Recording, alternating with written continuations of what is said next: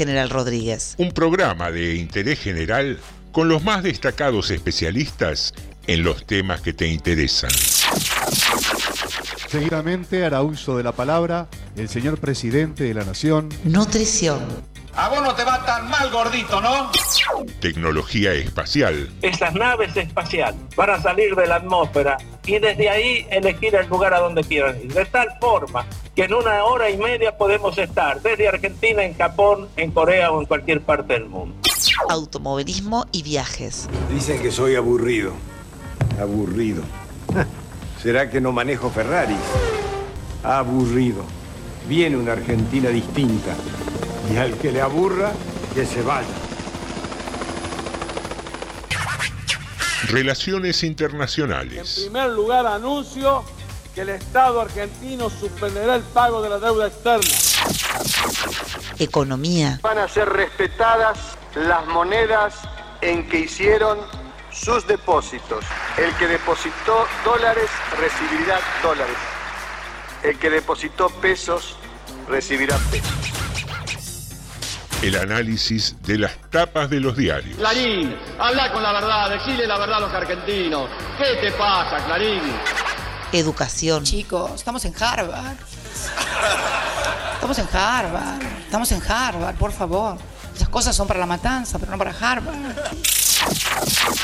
Filosofía y oratoria. Que la Argentina tiene, por donde lo mires, atractividades, oportunidades. Que ahora con el apoyo del narcotráfico, del, del ejército, fortalecemos la lucha contra el narcotráfico.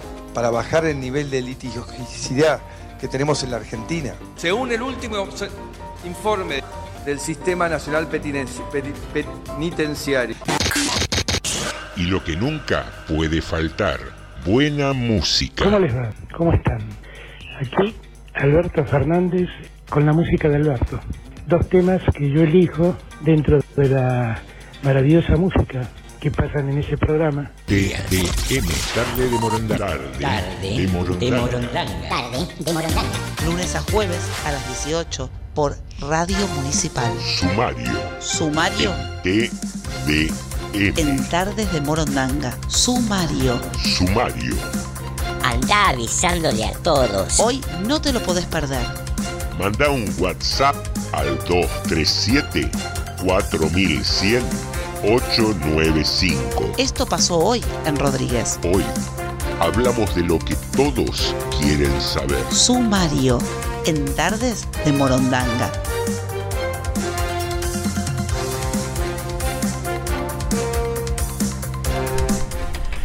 Fuga de cerebros. Se va Fede, amigo del hermano de Susana Jiménez. Consejo Deliberante y Consejo Escolar, nuevas autoridades en ambos cuerpos, asunción de sus miembros electos el 14 de noviembre. Mantenerte activo sirve contra la, la locura.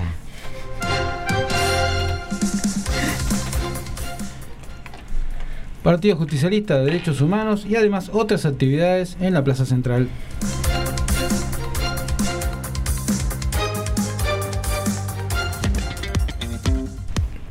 Muy, pero muy bienvenidos, queridos amigos, queridas amigas. Esto es Tarde de Morondanga, midiéndonos con los anticipos del sumario, porque después no entra todo el material durante el programa. Bienvenidos a esta tarde del 9 de diciembre. Diciembre, un mes que podríamos calificar de bipolar, ¿no? Un poco andamos con los pelos de punta, con el enojo a flor de piel por la calle, corriendo, yendo y viniendo, y a la vez deseándonos felices fiestas, cosa que nos lleva de una punta a la otra del humor. Vamos a ver si coinciden conmigo mis compañeros de mesa, a quienes presento a partir de este momento, la señora Norma D'Alessandro. Muy buenas tardes, querida audiencia, buenas tardes compañeros de la mesa y al operador también. Muy buenas tardes.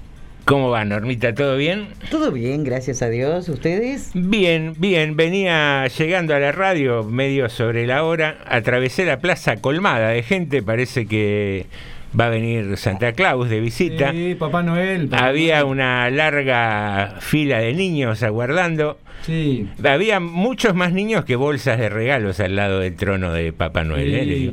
Permiso, ¿puedo ir a sacarme una foto con Papá Noel? Eh, estaríamos un poco por ahí pasados de la edad, pero mm, de todas maneras No. vemos de gestionarlo.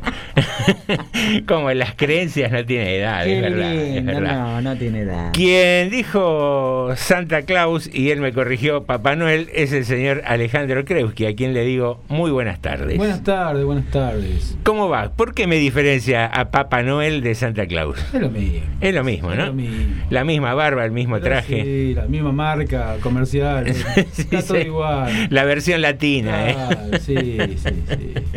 Qué cosa, cómo nos adaptamos a esa forma de, de celebrar y, y de escribir cartitas. Pero bueno, ahí estamos tratando de que se cumplan los deseos que van eh, solicitando los niños en sus cartitas. Papá Noel cumple todos los sueños. Sí, pero en la medida de lo posible, por Eh, supuesto. Obvio, y aquellos niños que se portan bien eh, con mayor prioridad, Claro, como sí, nos sí, decían a nosotros. Seguro. Bien, Hay que siempre portarse bien. les traía siempre a ustedes o en alguna oportunidad se portaron mal y pasó de largo el trineo. No, trajeron, trajeron. sí. Trajeron, no cumplían. Cumplieron, sí. Cumplían. A mí a veces me dejaba así alguna carta de respuesta como Sí. cambiándome lo que había pedido con algún justificativo. Eh, ¿Le escribía Papá Noel? muy, muy habilidoso, sí, me escribía. bien. Se ve que dominaba varios idiomas porque me escribía en español y Ah, todo. sí, sí, Qué sí. bueno, Sí. mire todos los idiomas que sabe. Sí, los renos traducían. Los, los renos traducían. No solamente eran. Tenía el traductor. Claro, sí. Me gustó, me gustó. Queridos amigos, hoy 9 de diciembre hay varias conmemoraciones. Eh, Se cumplen, por ejemplo, si la cuenta no me falla, 41 años de eh, que se dictó la sentencia contra los genocidas del proceso. Sí, sí. Uno de los actos más, más dignos, a mi parecer, de, que tuvo la República Argentina en los últimos años. Eh, también estamos cerca de de las festividades de fin de año y hoy andábamos medio carentes de ocurrencias y con una papa en la boca, por lo que acaban de escuchar, que cada dos minutos me trago. Eh, y pensábamos en qué consigna poner hoy. Y dijimos, se viene la fiesta, ya se empieza a hablar un poco, porque ya se armó ayer el arbolito, y se empieza a hablar de la Nochebuena. De hecho, va a estar acá Papá Noel en la plaza. Y uno empieza a coordinar dónde la va a pasar, con quién, a quiénes le decimos, a quiénes no. Uy, no, la tía Nora no, que se pone pesada, se pone a llorar. No, el tío Jorge que empieza a contar las anécdotas de hace 20 años. Y la pregunta que nos vamos a hacer y te vamos a hacer a vos nos da un amplio margen de libertad. ¿A qué tres personas te gustaría invitar a que pasen la Navidad con vos? Mm. Pueden ser. Pueden Eh. ser las personas que se les ocurran. Puede ser que vivan o no. Sí, vivos o no, si no viven y vienen a pasar Navidad va a ser algo impresionante un poco. No, no, pero. sí, sí. Pero Vamos Va a ser inolvidable, por Vamos a fantasear. más, de uno invitado se va a llevar un susto. Sí, sí. Pero en lo posible, en lo posible tratemos de que sean personas que todos de alguna manera conozcamos, pero es, es absolutamente libre la consigna de hoy. Así que ya sabes, podés comunicarte al 237 4100 895 y contarnos a quién te gustaría invitar a pasar una Nochebuena con vos. Algo así medio extraordinario. Yo, y arranco por mi clásico, a Pepe Mujica me gustaría invitarlo, por ejemplo, a que venga a casa Sí. a- y nos hacemos ahí un asadito. Es el primero, después voy a tirar otros más. Mm, Bueno, yo eh, voy por el tema de, no, como dijo Norma, este, vivo o muerto. Yo invitaría por lo menos a uno que ya no está. Jorge Ginsburg. Creo buen, que, creo- buen invitado. creo que- ¿eh? creo que me hubiera sido muy divertido. Ahí tenés la risa garantizada. Sí, ¿eh? yo creo que sí, sí, sí. Sí, señor. Sí. Mo- Tipo, qué tipo Ojo que los bromistas, también. que los cómicos por lo regular son muy serios. Fuera no, pero este caso fuera dicen de los programas. ¿eh? Este caso y otro que se me ocurre también. Muy ocurrente, eh, Ginsburg. Sí, sí, sí. sí. Me gustó. Norma, su primero. Eh, yo voy a tirar dos y después voy a tirar uno. El final. Eh, sí, diferente. Eh, sinceramente, cuando, lo primero que se me vino a la cabeza, me encantaría, dos personas que ya no están, me gustaría invitar a mi papá y a mi, quien fue mi marido tantos años, eh, me encantaría que estuvieran en la mesa. Bien, bien. A ver, me viene a la cabeza algo de música haría falta, ¿no? Ajá. Eh, y a Charlie García me lo traería. Y le pondría un piano ahí. Ajá. Y que arranque. Y empecemos a zapar, cantar. Una que sepamos todos, Charlie, ¿te imaginas ahí el flaco? Sí. Bueno, yo el segundo, Castelo. Adolfo Castelo. Castelo, usted quiere armar la noticia Joder. rebelde con usted. Yo quiero incluida. escuchar, yo quiero reírme y quiero esos tipos, estoy seguro que lo tengo asegurado casi. Sí. Casi. No me diga el tercero es Dolina. No, no, Dolina no. ¿Sabe que Dolina? Me encanta escucharlo Dolina, pero me, se me hace que no sé si la personalidad como para tenerlo tan cerca. No, es muy serio fuera del programa. No sé, hay que, hay que- son esos tipos que me parece que le tenés que caer demasiado bien para que no sea un... Si no te mantiene a Si distancia. no te mantiene a distancia. Me da la sensación que capaz que uno se equivoca. Pero segundo ese y el tercero se me está costando. Alguien, alguien con una cuestión así. El tercero, usted se va a reír a quién, ¿no? También está fallecido. Antonio Cafiero. Pero ¿sabe? por? Porque tenía. Antonio Cafiero lo he escuchado hablar y contar anécdotas de la política, cosas así. Era muy gracioso. Y yo quiero una mesa para divertir. Mire usted. La verdad que sí. Mira, yo el tercero había pensado primero en una mujer que no la tenía definida. Cuando hablaste vos de Cafiero, me fui para el lado histórico, pensé en Eva, Mm. eh, para ver cómo era la historia. No, no porque sea un gran admirador de Eva, pero sí para conocer un poco la historia de, Mm. de ella con el peronismo como movimiento y, Sí. y de ella con Perón en particular. Pero después me tenté con otro gran admirado mío que es Raúl Alfonsín. Ajá. Así que me quedaría con Alfonsín, con el Pepe Mujica y Sí. con Charlie que nos cante algo mientras me cuentan historia y Ah, política. Muy bien, bueno. Bueno, ya me robaron el, el tercer invitado, así que voy Ah, a, te, af- te afané, voy a variar. te afané, Alfonsín. Voy a variar. Eh, vamos a ir por el lado de la música. Me gustaría sentarme con Freddie Mercury. Ah, no, no pide nada, ¿eh? Normita está bien, cuando Está bien, pide, está pide. bien, para pedir está bien. Obvio. Está ¿Para, bien. ¿Para qué está Santa Claus? Claro. Y si no, me gustaría sentarme con Juan Domingo Perón. Todos muertos, pero no elegí ninguno vivo. Bueno. No, bueno, pero, Pero- pero es la oportunidad de decir Me gustaría personajes. sentarme y decir, mire, mientras tenemos un brindis, cenamos, vamos conversando un poco, ¿qué piensa de la actualidad y todo? A ver, ¿qué piensa de cada, de cada uno que lo siguió? Me encantaría preguntarle. También, está bueno. Está bueno. Está bueno, sí. Así, agarrarlo a Como la, también preguntarle a Alfonsín más o menos lo mismo. También, a la ¿no? tercer, cuarta copa, preguntarle al general, general, ¿usted es peronista? No, yo soy Perón, le iba a decir. No soy peronista, soy Perón. Me mira con, con el seño desaprobatorio. el No, que no, al contrario, al contrario. Uno me parece que a veces también... Fantasea eh, mucho. No, uno no es tanto, sino que uno idealiza, me parece, muchas veces ciertos personajes y en que en la práctica a lo mejor hicieron cosas muy parecidas o iguales a la gente que uno critica hoy en día. Pero digo, usted le tendría que preguntar, usted es justicialista, porque Perón es, el peronismo es de Perón. Sí, no, pero vos sabés que lo que decís vos es cierto, ¿no? En su contexto, Claro.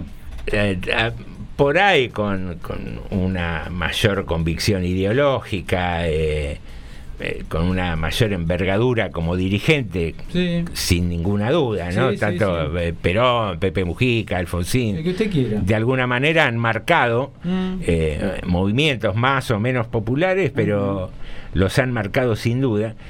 Y habrán tenido que transitar el camino de la rosca, el de decir, el de No, convencer, el de seducir, como lo hacen la mayoría de los políticos, con mayor o menor gracia, digamos, Sí. o con mayor o menor inteligencia. Pero sí, tener que tomar decisiones desagradables y cosas que más de una vez uno podría decir, ¿cómo tuviste este acá al lado? Y bueno, lo tuve que tener. Claro. Te lo podría explicar tranquilamente. Qué buena pregunta sería decirle, eh, ¿usted murió de muerte natural? ¿A quién? a Perón. ¿Murió de muerte natural? Tenía 70, ya cuando murió estaba. A ver, ¿qué me diría? Perón estaba muy enfermo cuando llegó a la Argentina. Sí, ya está. Va, me parece como que estaba sí. medio, medio mito. Pero me gustaría preguntarle. Bueno, Eh, y también que te puedes encontrar con que a fin de cuentas son seres humanos. Son seres y- humanos. Y, que te digan, déjame de joder de hablar de política, quiero tomar un vino Claro, tranquilo. también pasar. Eh, déjame escuchar a Charlie un rato. claro, está bien. También podría hacer eso. Y vos, Claro que, que estás sí. ahí del otro lado, ¿con qué tres personajes te gustaría pasar la noche buena? Acordate que podés eh, comunicarte con nosotros a través de la página de Facebook. Y vamos a dar comienzo a los titulares. ¿Qué tenemos ya? ¿Mensaje que me Tenemos mira? mensaje, ya Viviana nos dice, Viviana punta para arriba, ¿eh? A ver. Ella que le gustaría pasar la noche buena con Einstein. Eso, Ah, bien. eso. Bien, bien. Está bien. Bueno, dicen que era muy agradable Einstein también. Así ¿Sí? que- Sí, sí, sí. Pensar que lo echaron de la escuela por burro, ¿no? Por- ¿Se acuerda? por- más que por burro, por desaplicado. Claro, Por ahora- rebelde, por rebelde. Claro, porque no, no. Él se aburría. No cuadraba, no cuadraba. Se aburría. Bueno, puede ser esto. Pasa. Entonces lo tomaban como que no, no entendía. Y no era que no entendía, se aburría. Y después dice, y me gustaría escuchar a Evita repetir la oración Volveré y se ven millones. Así que ella apunta alto. Bueno. Bien, bien. Te decía Yo que... Espero que vuelva a ver si se convierte todo en millones. ¿Cómo me gustaría? Estaría bueno para esta fiesta, ¿no? Sí, señora. Panamá, te. Bueno, recibir algo. Ay, Dios, Dios, qué historia tenemos. Una maravilla. Te decíamos que íbamos a empezar a cumplir un poco con eh, las noticias del sumario y la primera que fue la de fuga de cerebros tiene un tono de broma Mm. que no sé si no es hasta tragicómica de alguna manera y la tenemos apoyada por varios audios. A lo que nos referíamos es a una entrevista que le hicieron en Radio Mitre al hermano de Susana Jiménez, que ha tomado la decisión de radicarse definitivamente en Uruguay, si bien ya estaba desde el año pasado, pero parece ser que... Una pregunta, ¿qué hace el hombre? Era Eh, cantante. En principio trabaja de hermano de Susana Jiménez, me Ah, parece. muy bien, está bueno. Pero después era cantante, no sean así. No, a ver, sí. Hizo mucha plata. Yo no sé si grabó. ¿Cantando? ¿Dos temas habrá grabado, como mucho? No, bueno, por eso. No, pero es muy interesante escucharlo eh, con la autoridad moral con que habla. Está bien, si lo, entre- si lo entrevistan al Dipi, no para hablar de política, está bien que lo entrevisten a. Ese, ese es otro tema que me quedó pendiente en la producción. Claro. Vos sabés que el Dipi después de las abiertas se ofreció a participar en política con la agrupación política que lo llame Sí, y parece ser que está esperando todavía. Ya está, ya lo usaron, ya está. Ya cumplió su función el hombre. Ah, dice que ya está. Ya está, ya lo usaron. Pero no, le- para la próxima no le tiran ni una concejalía, cargo. nada. ¿Qué le van a tirar? Secretario de Cultura, por ejemplo, ¿no? Sí, energía nuclear. De cultura. ¿Para qué? Ya está. Lo tienen para hacer trabajo sucio, no necesitan para los cargos. Qué cosa. Pero bueno, vamos a escuchar a nuestro amigo Patricio Jiménez. Jiménez. No me salía la fecha, me había colgado. Vamos con el 1, Jorgito. La verdad es que hoy me encuentro muy en paz, ¿viste? muy tranquilo con, con los tiempos que hay acá. eh, eh, no hay piquete, no hay todo ese, ese avasallamiento que yo siento y que hablaba el otro día en mi Instagram de la falta de respeto que tenemos que tenemos como sociedad, o sea, entonces la falta de respeto de que no te cumplan cuando votás, ahora ni siquiera te escuchan, cuando votás sigues festejando, que se gasten toda toda la plata en, en- una campaña aberrantemente cuando no hay jeringas en un hospital, o sea, de- de todas esas cosas eh, para a mí me hacían mucho daño levantarme y decir yo eh, en este país eh, soy partícipe de esto porque en definitiva cuando pago la luz o cuando compro un fideo el fideo viene con IVA y ese IVA va para ellos Bueno, en primera instancia parece ser que está enojado con los piquetes, que los considera sí, sí. una falta de respeto y que no le cumplen el voto. Si él vota, quiere que hagan lo que él quiere, que no, no está del todo claro, porque compra un fideo y paga IVA, y el IVA se lo llevan ellos, que no sé quiénes serían. Imagino que se refiere al gobierno, pero por ahí lo que no tiene muy claro es que quien cobra un plan social y va a comprar también un paquete de fideos paga igualmente el IVA Sí, como sí, él. sí, pero bueno. Pero qué sé yo, vamos, vamos avanzando con Patricio, vamos con el 2. algo de Argentina? Extraño a mi abuela, extraño a mis amigos, extraño a mi mamá, extraño el Delta, yo soy un fanático del Delta, eh, tengo muchísimos amigos, que, gente querida, tengo muchísima gente que también se fue, mis mejores amigos, algunos están en Múnich, otros en Paraguay. Es impresionante la cantidad de gente que se, bueno, no de ahora, sino ya hace bastante tiempo, no de Argentina. Lo que pasa es que no te enterás, o sea, si se va mi amigo Fede y se fue a Paraguay, no sale en el diario, pero se han ido muchísimos, este, y gente que, realmente es muy inteligente y que, que trabajadora. Todos nosotros hemos visto aviones llenos de argentinos rumbo a Paraguay para trabajar en la construcción. Entre ellos Fede, el amigo de, de Patricio. Sí, sí, sí. Sigamos con el 3, Jorge, por favor. Y vamos ahí, yo, yo hoy a los 46 años eh, no tengo 20 para decir me voy de joda a Ibiza a ver qué pasa pero sí me voy a otro país a elegir dónde quiero ser jubilado, ¿entendés? Y yo jubilado en Argentina, ese es el planteo que me hice antes de irme. Yo no quiero ser jubilado en Argentina. Claro. Mi abuela hoy cobra 38 mil pesos este, y una raqueta de tenis vale 50 mil. Hay preocupaciones fundamentales, como por ejemplo el costo de las raquetas de tenis. Ahora, ahora yo tengo una duda existencial que quisiera ver si vos me ayudás, Ale, o vos, Norma. Él no quiere ser jubilado en Argentina. Eh, ¿Bajo qué rubro aportaría? Claro. Hermano de Susana. Hermano de Susana, hay una categoría. Hay una categoría, sí, hermano de. Ah, dentro de, autónomos está. ¿A qué caja estaba aportando? Hermano, hermano de Basol y contrabandistas. Figura, figura él. Ah, era el que estacionaba el Mercedes ese que compraron con licencia para discapacitados. Ese mismo, sí. Ah, ¿se acuerdan? Sí. sí ¿cómo Tengo, tenemos algo de memoria. Algo de memoria, sí. Claro, sí. Así aporta en la caja, la caja de Basori y contrabandista. Está. Bien, sigamos entonces escuchando. ¿Qué pasó con esa mujer que había ganado el millón de pesos, no sé, y no se lo pagaron nunca? No, no, eso no ¿Se lo habrán pagado después? No, me acuerdo de ese tema. Había sido un tema que estaba en todas las tapas. Ahora viene un audio donde le preguntan, sacan el tema de, la grieta y demás.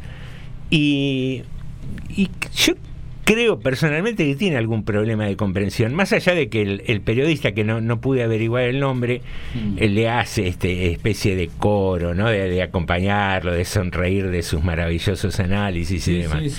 Vamos con el 4, Jorge. O sea eh, ¿Sentís que, como dicen algunos, la grieta siempre estuvo? ¿Sentís que en los últimos tiempos Argentina ha profundizado mucho más la grieta? Otros dicen y culpan al gobierno de esta situación también. Yo realmente eh, no creo, no creo, ah, no sé hasta qué punto existe eh, esa grieta, porque la grieta, o sea, es una grieta que Cristina Kirchner no, era, era, era pro, pro antiaborto, a los tres años porque conviene, es, es, es pro aborto, el pañuelo verde es K, porque ya directamente el, el, pañuelo verde es K, no puede ser pañuelo verde si no sos K, es toda una cosa muy armada en la que, en la que yo personalmente no, primero yo no comulgo y, me parece que el hombre y la mujer son complementarios y desde el amor y esto es todos son todos símbolos de odio que me parecen espantosos, más con el chiquito este y toda la historia, pero cuando hablo con, las mujeres que están alrededor mío, cuando comemos un asado, eh, este, no hay ninguna eh, que piense así. La mujer este, respeta, respeta su vida, respeta a su pareja, la pareja respeta, o sea, se resaltan cosas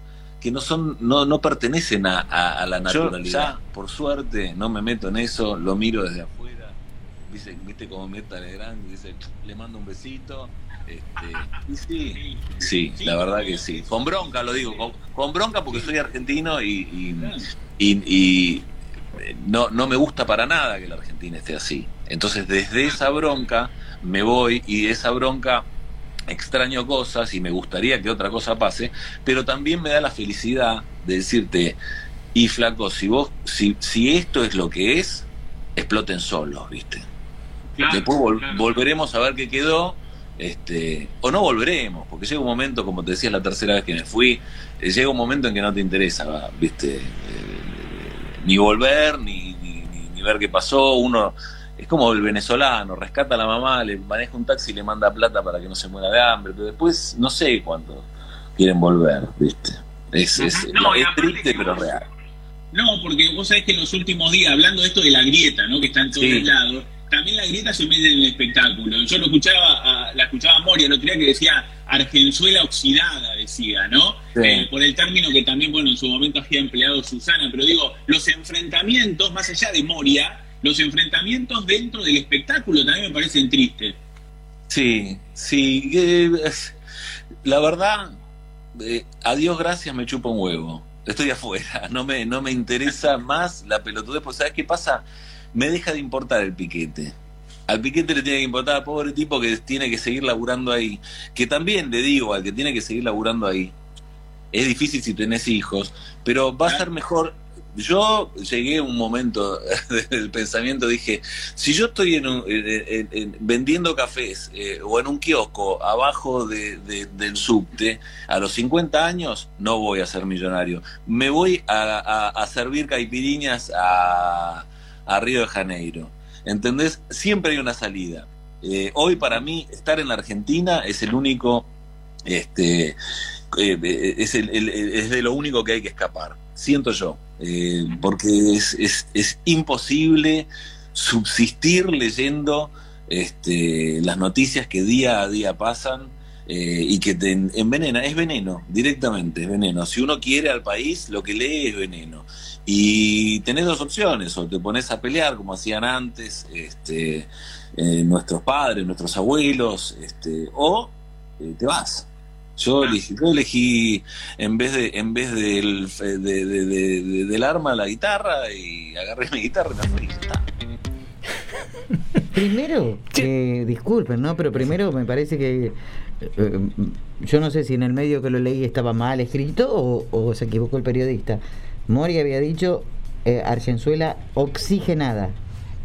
Claro, carga, eh, Moria cargando la Susana. A Susana. Él lo quiere hacer meter en esa disputa y él, no sé, agarra para otro lado, como que no le interesa nada. Pero previamente hay algunas consideraciones que son bastante nefastas, ¿no? Porque está tentado de decir la mujer, la mujer, la mujer respeta al hombre, tenía ganas de decir y le pareció seguramente muy fuerte, pero ¿qué tenía que ver eso con el pañuelo, con el apoyar el aborto o no apoyar el aborto? Es que no tiene que ver con eh, eh, un Pero estamos- partido. yo- yo digo, ¿no? Tiene que ver con cada uno lo que piense o no.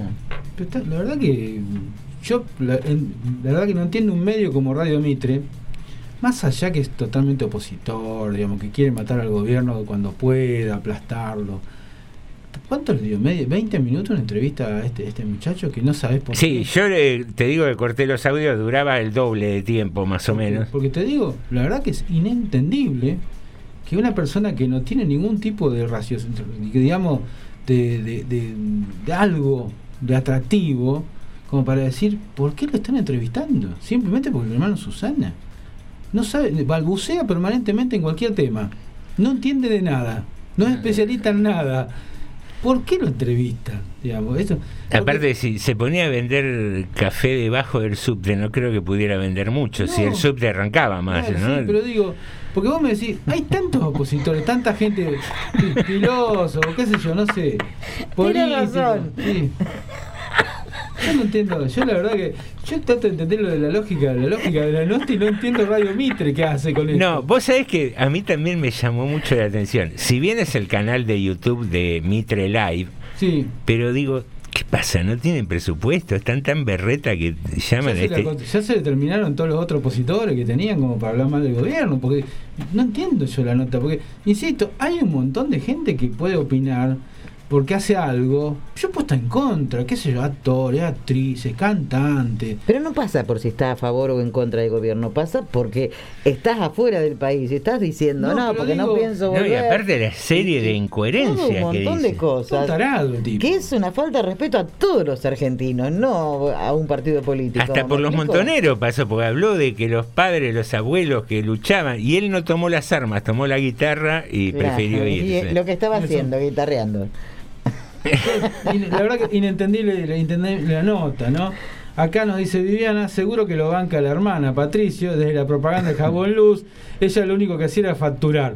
Hasta sus relaciones amorosas eran facturadas, hasta que se hizo mayor, nos dice Viviana, que no la quiere mucho, por lo que vemos a Susana Jiménez. No, eh, vos sabés que yo también, cuando escuché esta entrevista, porque sinceramente había un punto donde me parecía increíble, porque vos decís, ¿por qué lo entrevistan a este tipo? Mm. Yo no sé si no tiene que ver también para hacer sonar el apellido de Susana nuevamente, Sí. por toda esta movida que me parece que Susana tiene un ciclo cumplido, como que Sí. eh, se expresó muchas veces en contra de Argentina, en contra del gobierno y demás, y me parece que no logran volver a meter la cuña para que ella vuelva a la televisión y demás, Mm. porque le armaron toda esta brutal entrevista fastuosa con eh, Wanda Nara Sí, sí, sí. y demás, se la recontra promocionaron y me parece como que no, no cuajó mucho el tema.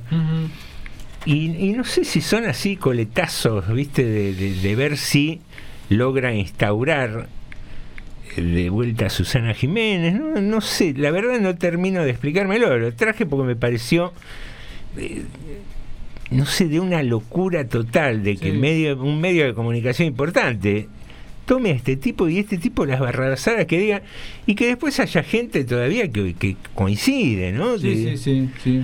porque vos veías el canal de YouTube y había, no te digo mucho, había 10, 12 comentarios que Mm. toda la razón del mundo, Patricio. Sí.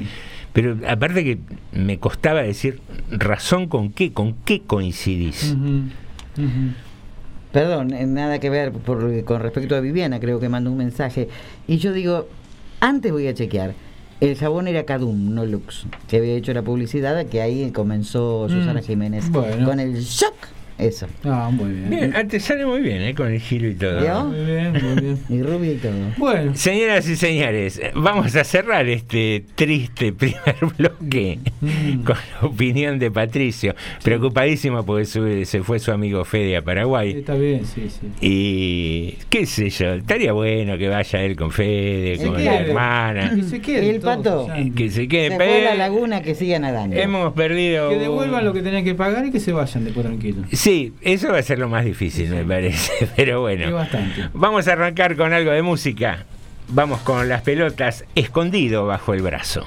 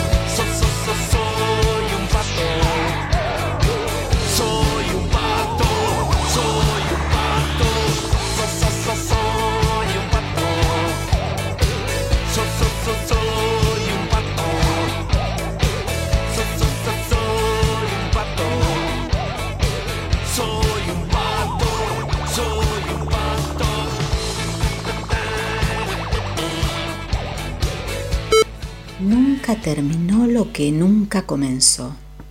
Vos y yo tenemos un amor pendiente, pero vamos a llamarlo café, que da menos miedo. Texto Selam Wering. Voz Marisa Moyano. ¿Seguiste hablando con ese que conociste? No, no. Ayer me dice, te quiero comer todo el pan dulce. Salir acá, muerto de hambre, con lo caro que está encima. Para crota estoy yo. Estás escuchando TDM. Tarde de Morondanga. Nadie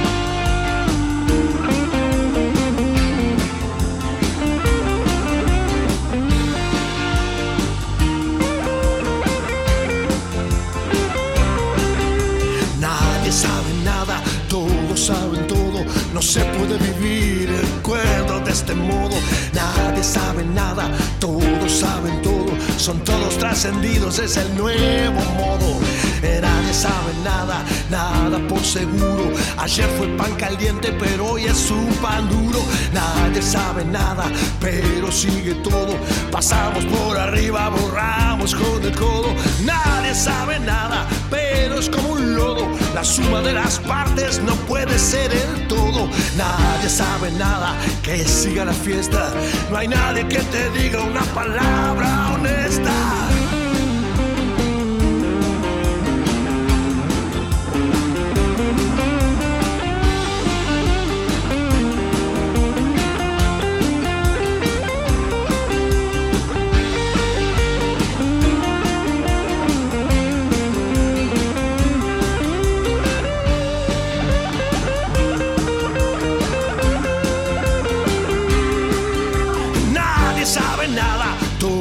Saben todo, no se puede vivir cuerdo de este modo.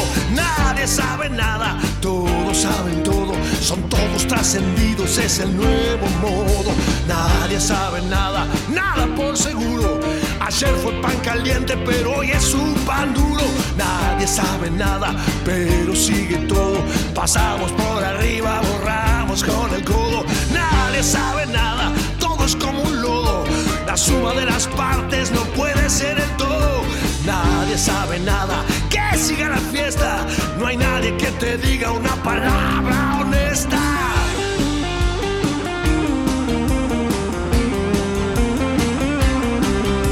Nadie sabe nada, todos saben todo. No se puede vivir cuerdo de este modo.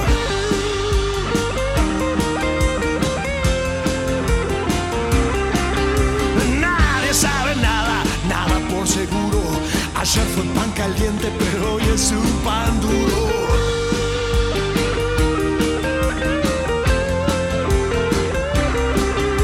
Nadie sabe nada que siga la fiesta. No hay nadie que te diga una palabra honesta.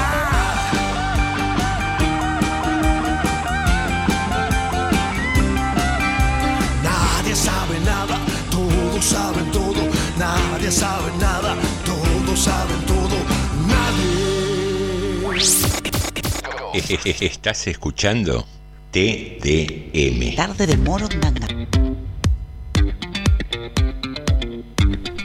Muy bien, queridos, aquí regresamos a las 18.40 con 24 grados 8, una tarde agradable. Salió el solcito finalmente, después peleaba un poco con las nubes Sí, sí. al mediodía, ¿no? ¿Cuándo se armó No. la pelea? A la la mañana, media mañana y mediodía hubo ahí una, una puja entre el sol y las nubes. Bueno, me perdí la Momen- pelea. momentos ganaba las nubes, le digo. ¿eh? Epa. Sí, estaba No, Hablaban de, nublado, de ¿eh? lluvia para pronto, ¿no? No.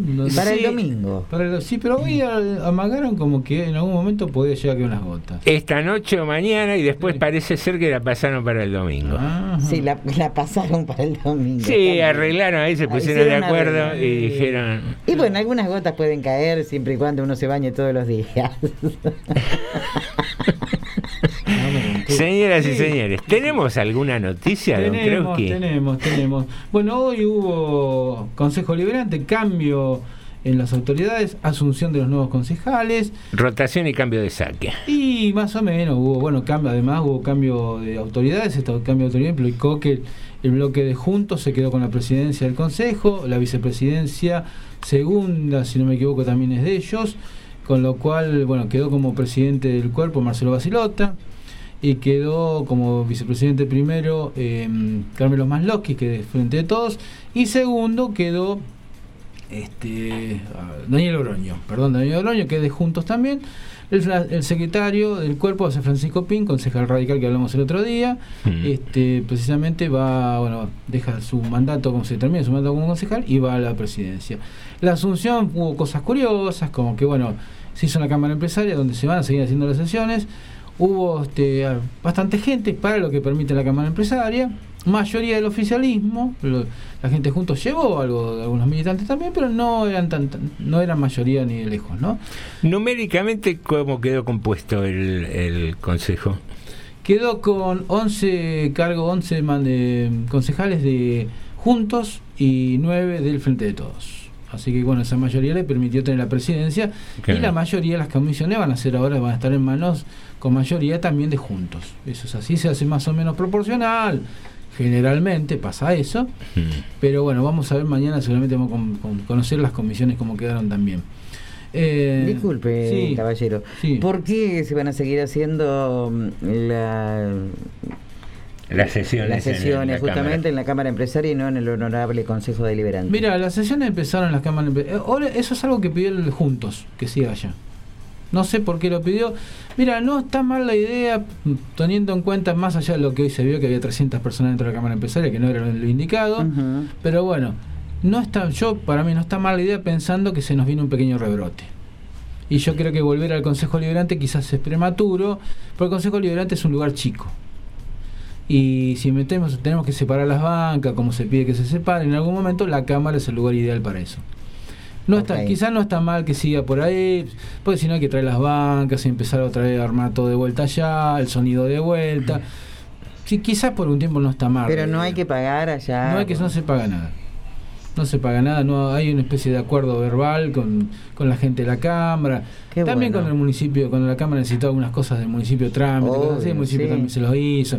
Hay estas cosas, no hay alquiler. Qué No, bueno, No hay, qué no hay bueno. alquiler. Este, así que bueno, se hizo con ya le digo con algunas particularidades que tienen que ver bueno con la nueva composición del cuerpo. Una de las cosas que llamó la atención fue que la prese, que quedó por momentos, por la cuestión reglamentaria, por 10 minutos 15 fue presidente Estelín Piombato, que de juntos. Bueno, eh, hizo un discurso que parecía como que fuera la persona que se iba, iba a quedar de presidenta. Ah, mire usted. Amplio el discurso, discurso encendido también, eh, muy verborrágica estuvo. Yo digo, en cualquier momento, recordando algunas cosas que hizo en su vida, te- capaz que clausura el consejo, digo, en una de esas. Porque yo recuerdo cuando era una de las personas que clausuró el vecinal en su tiempo. Pero no, no. Digamos, volviendo en serio, un discurso, ya le- es como si Pinedo hubiera hecho una, una cadena nacional cuando fue presidente, ¿no? Claro. que tuvo 12 horas presidente y hubiera hecho una cadena nacional a media mañana. Algo así fue, digo, qué raro este discurso para alguien que va a ser presidente del Consejo, 10 minutos, media hora como hasta que se eligen, se, bueno, Pero pasó eso esta mañana. Bien, optimizó sus recursos. La aprovechó y dijeron, bueno, vamos, vamos para adelante. Bueno, tenemos algunos mensajes acá. Nos dice Jorge Sacristán, nos manda saludos. Buenas tardes para todos. Muchas buen programa. gracias. Paco Lupe me dice: Me gustaría pasar la Navidad con René, el de calle 13, Connie, la Stam, y Rabinovich de los Lelutier. Después me voy a la casa de Alejandro y nos, nos- nos juntamos tuitos, dice. Bueno, claro, yo estaría con, este, con Castelo. Claro. De risa nos morondamos. Este, Nos morondamos. Buenas tardes, morondangueros, dice besotes, nos dice Baco Lupe también. Bueno, muchísimas gracias. Después tengo un audio de, de Viviana que habla, todo- me parece que el tema del Patricio, ¿no? El, el hermanito. Patricio es el calamar también, ¿no? El que está con. Con Bob Esponja, ¿no es? Patricio, claro. Vamos a escucharlo a Viviana. Buenas tardes, buenas tardes, como siempre. Gracias, Norma. Yo me confundí porque yo recuerdo la tapa de la revista donde estaba Susana, jovencita, muy bonita, haciendo la propaganda. Y ella de ahí facturaba hasta la sonrisa en una portada. Ella se manejó así siempre, por eso su caudal, ¿no es cierto? Y esto lo digo de buena fuente. Gente que, que ya no está acá, que lo ha dicho. Ella creció mucho monetariamente porque se manejó monetariamente toda su vida. En el ocaso, bueno, ya después Alta y eso la lucraban, la usaban, pero de entrada ella era, fue así. Bueno, la opinión sobre Susana Jiménez de Viviana, ¿no? Y Susana Jiménez era maestra. Su Ah. profesión era maestra. Usted. Después, bueno, fue el boom Sí. con eso. Eso de haber leído, ¿no? Porque lo viví, Viviana. Pero como que no me sonaba Lux. Dije, no. Fue así. Así es. A ver, no está mal que alguien que cae bien al público eh, ha- haga valer su, su arte, sus, sus presentaciones, lo que fuera. Sí, sí. Eh, lo que uno por ahí después critica es que codeándose con el poder obtenga determinados beneficios, como han pasado, importaciones no declaradas, eh, aprovecharse de esto de, de adquirir bienes con certificado de discapacidad, cosas que, que no caen muy bien, ¿no? Y, y que pareciera que no es alguien que necesitara No, no. eh, mucho hacerlo, ¿no? Con- por falta de medios. Pero bueno, así va la vida. A mí me daría vergüenza. A mí. Por lo menos. Sí, sí, y- pero bueno, qué sé yo, hay gente que no le da vergüenza. Así es de triste o de rara nuestra sociedad, nuestros artistas, nuestros ídolos populares. Sí, sí. Eh, andan por senderos a veces medio raros y, y siguen siendo ídolos, que eso es lo que más llama la atención, ¿no? Pero, pero, Pero no para todos, ¿eh? No, pero digo, aparte otra cosa, como, como tienen más o menos, transmiten la misma ideología que tiene la gente que manda, Mm. muchas veces, este, no le recuerdan nada. No le recuerdan nada. Digamos, todas las barbaridades. hay que como un olvido un organizado. olvido muy específico, ¿no? Entonces, también lo mismo, que, lo mismo con el DIP y lo mismo con otra gente, no sirven para nuestra causa. Como dijo alguna vez Harry Truman sobre Trujillo, es nuestro dictador. ¿Y, pero qué? Cada político, cada política tiene, tiene sus seguidores también, ¿eh? Es así. Cada política tiene sus seguidores, cada Sí, partido tiene sus seguidores. sí, pero La caidita para unos y para otros no, o sea. Pero se somos, somos raros como sociedad. Sí, pero no, Somos una, muy raros, una sí. cosita, Norma. A, la- a los de algunos lados están todo el día con la lupita, ¿eh? A ver qué hiciste, dónde no. Sí. Si tenés, una, si tenés tu empleada, si la tenías en blanco o no. Cómo le pasó a Vicky Donda, que estuvo mal lo que hizo. Y así sucesivamente. Con la lupita todo el día. A otros, Dale que va. dale que va. Muy bien, otro de los titulares de nuestro sumario decía que mantenerte activo físicamente previene contra la locura. Con razón, a lo que yo no hago deporte. Con razón que mi vida No, sedentaria me está... Ahora, Ahora entendemos. Claro, ¿viste? Era eso. Era por el deporte. Era el deporte. Marte- mantenerse físicamente activo a medida que envejecemos reduce sustancialmente nuestro riesgo de desarrollar demencia. Actividades tan simples como una caminata ayudan a fortalecer el cerebro. Un estudio de la Universidad de California ha demostrado que el ejercicio en la mediana edad y más allá puede reducir la probabilidad de demencia que es más comúnmente causada por el Alzheimer, hasta en un 40%. Ahora, los investigadores dicen que la enfermedad se puede prevenir si las personas también hacen ejercicio en la edad adulta.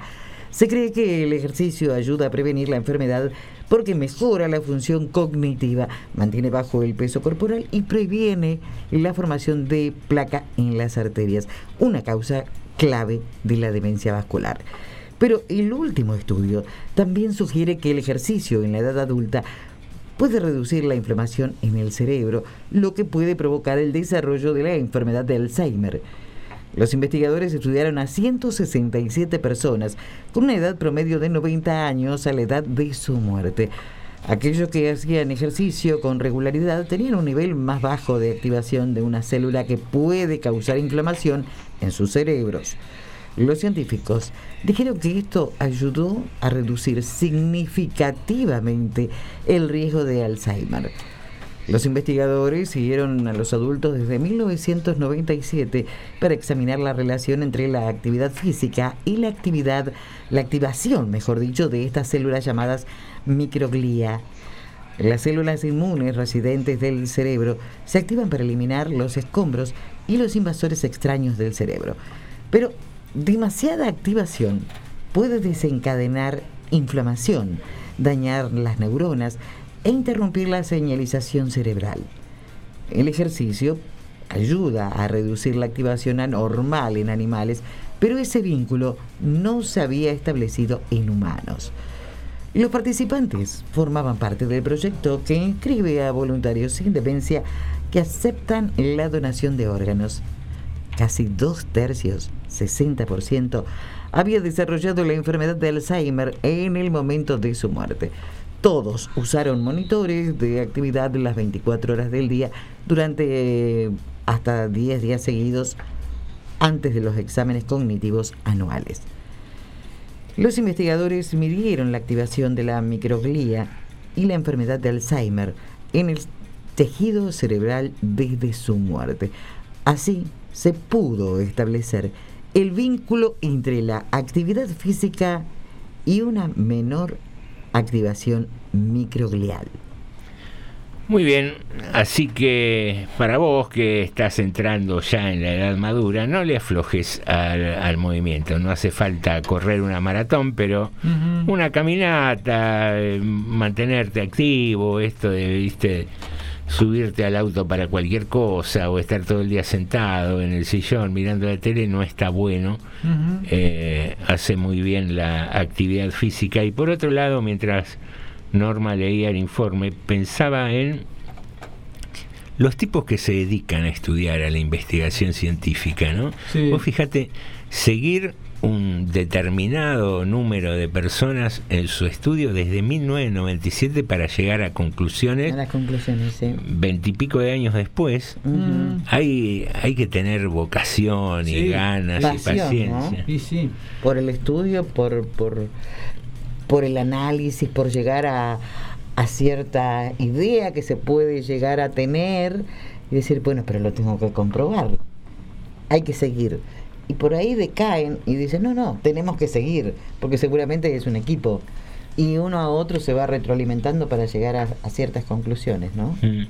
Y pensaba en paralelo todo el tema de la pandemia, ¿no? Los tipos que investigaban desarrollando vacunas estarían 24 por 7 con, con su cabeza metido en eso, ¿no? Porque se, imagino yo que se debe transformar en una especie de Una urgencia, desafío, claro, más allá de la urgencia Claro. sanitaria, para el tipo que se dedica a eso debe ser un desafío lograr, ¿no? Una solución. Una, una, hay de todo, ¿no? La misma presión, porque seguramente el tipo que investiga eso eh, no lo está haciendo por su cuenta. No, Eh, depende de un laboratorio que no del son, laboratorio que te pone plazos en no, no son entidades muy santas que digamos. Claro, te, te ponen plazos, te ponen, bueno, eh, exigencias y urgencias, porque ellos quieren, por lógica, quieren facturar, porque si la investigación quizá la pierdan porque a otros le ganó de mano. Y eso una tensión y un desafío hermoso, por otro lado, seguramente. A cualquier investigación le deben, le- mi investigador le deben encantar encontrar una vacuna. Pero, Obvio que sí. pero digo, ¿cuánto, bueno, la presión que hay hacia tanta gente? Porque hay mucha gente haciendo lo mismo en todos lados, ¿no? intentando lograr eso. Y, y bueno, pero digamos, eh, debe ser lindo, realmente sin, sin duda debe ser lindo, ¿no? Aparte de que estés muy apasionado para hacer eso. Sí, sí, y aparte el tema de la ciencia es un, un tema que a vos te, Sí, te, a mí me gusta, te atrapa mucho. A mí lo que me, hace un momento decía José, eh, y eso de sentarse en el auto y no hacer actividad física. Al contrario, yo es cuando más actividad física hago, me siento en el auto y voy bailando, bailo, bailo, bailo, bailo mientras voy manejando. ¿Sabe la actividad física que es increíble? Eso sí, no lo recomiendo mucho ir muy ligero y tener cuidado en las esquinas, porque bailando uno va moviendo la cabeza, como decía Sí. Giordano. Me gustaría verla conducir a Norma. La puedo llevar a donde quiera y manejo muy No, bien. nos Soy encontramos, yo la miro desde la esquina. No, sí, sí, Muy sí. precavida Yo me voy colectivo. No, te puedo, te puedo hacer garantizar que no. Vas a decir, mira, Mira cómo baila. Mira cómo chocó. No, Igual con- nunca, nunca choqué, jamás. Con el cinturón igual no son tan amplios los movimientos, me. Ah, imagino. pero yo que soy flaquita, ¿sabe cómo le bailo al cinturón? Mire usted, mire las virtudes que tiene Norma por su lado. Me encanta, me encanta. Bueno, tenemos un mensaje acá de Jorge que nos dice, Norma, no se paga nada en la Cámara Empresarial. Después se le devolverá, le devuelve la gentileza. Y bueno, algún favor van a pedir seguramente, pero, pero bueno, Una mano lava a la otra, dicen. es así, ¿no? Es así. Así que bueno. Muy bien, queridos amigos, estamos pisando prácticamente las 19 horas. Momento de hacer un intervalo musical y la publicidad institucional de la radio. Sabes que siempre te lo decimos, estamos felices de hacer este programa, estamos contentos de que estés del otro lado. No sé si me querías decir algo, No, no, ¿vale? no, no, no. Me- no, está bien. Norma me está haciendo señas. Norma está jugando a dígalo con mímica y nadie la. No, na- porque estamos felices, tira papelitos. Ah, ese, picado. ese es el símbolo de- felicidad. ¿Cómo era antes? No me El penado entiende. 14 se le decía eso. que hacía señas así, bueno. Así nos manejamos en este maravilloso estudio de Radio Municipal. Queridos amigos, vamos con algo de música, Jorge, cuando quieras.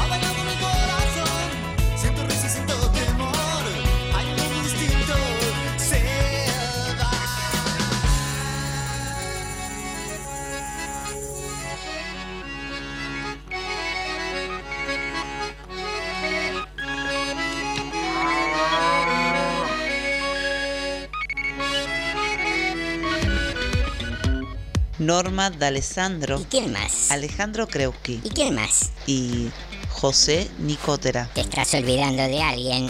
Con la operación técnica de Jorge. Ahora sí, todos juntos hacen TDM. Tarde de Morondanga.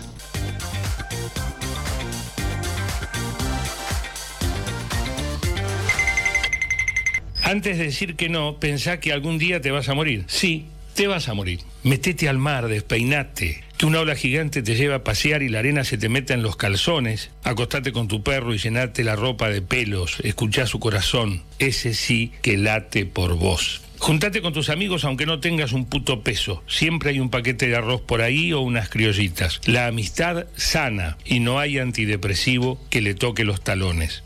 Escuchá, escuchá a tus viejos. Preguntales todo lo que no sabes, todo lo que pasó, cuántas veces amaron y cuántas perdieron un amor. Preguntales qué querían ser de grandes cuando eran chicos. Preguntales por qué carajos no lo hacen si están vivos. Habla, habla con ellos que te escuchan hasta en silencio. Deciles que los querés y metete el orgullo en el culo, porque ellos también se van a morir. Abrazalos como si fuera la última vez. Decilo todo. Decile que la querés, decile que lo amás. Metele un beso para que no se olvide. Decile que te dormís y te levantás pensándolo, pensándola. Texto de Maru Leone en la voz de Lalo Mir. Estamos compartiendo Tarde de Morondanga. T D M. La radio es un mundo distinto al que nosotros te invitamos a entrar. La radio es una amiga en la penumbra. La radio es una sola. Radio Municipal FM 89.5. Una sola radio. Miles de emociones. Para los 360 kilómetros cuadrados de nuestro partido, transmite Radio Municipal 89.5, la radio pública de todos los y las rodriguenses.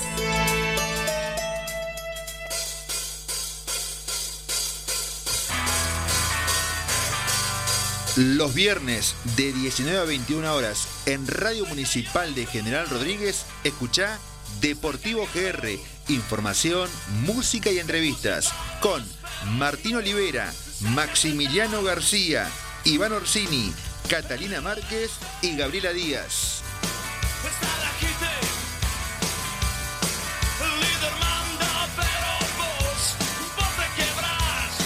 Dios de lo imposible, te adoramos. Todos los viernes de 21 a 22 el Ministerio Cristo La Solución llega a tu vida. Desde aquí de la 89.5 con palabras de fe, palabras de restauración, palabras de entusiasmo. Este es un programa diferente desde aquí, desde la radio municipal 89.5, el Ministerio Cristo La Solución todos los viernes de 21 a 22. Conéctate con nosotros y recibirás una palabra de bendición. Victorioso la muerte.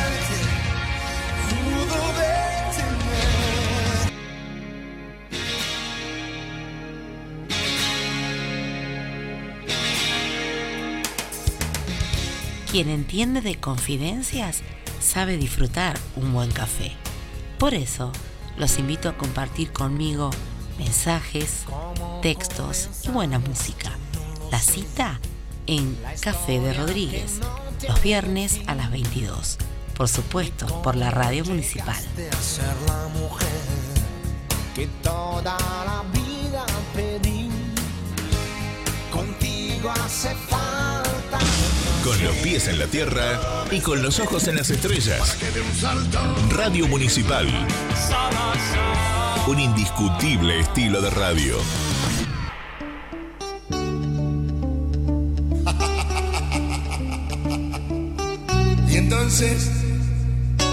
¿Qué hacemos, amigo, ahora?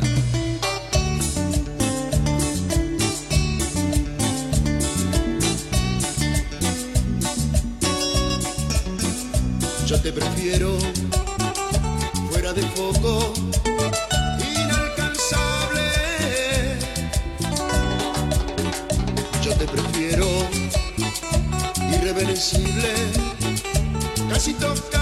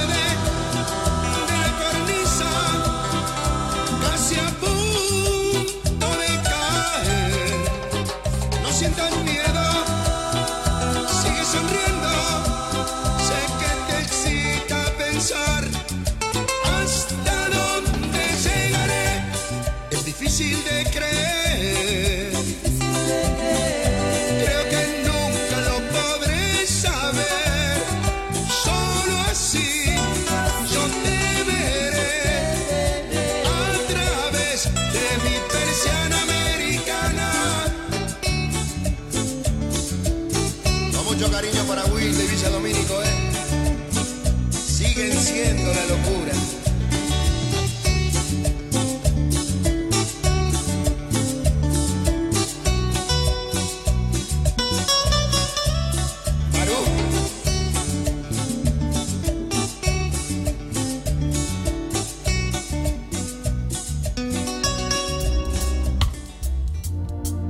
Estamos compartiendo Tarde de Morondanga. TDM.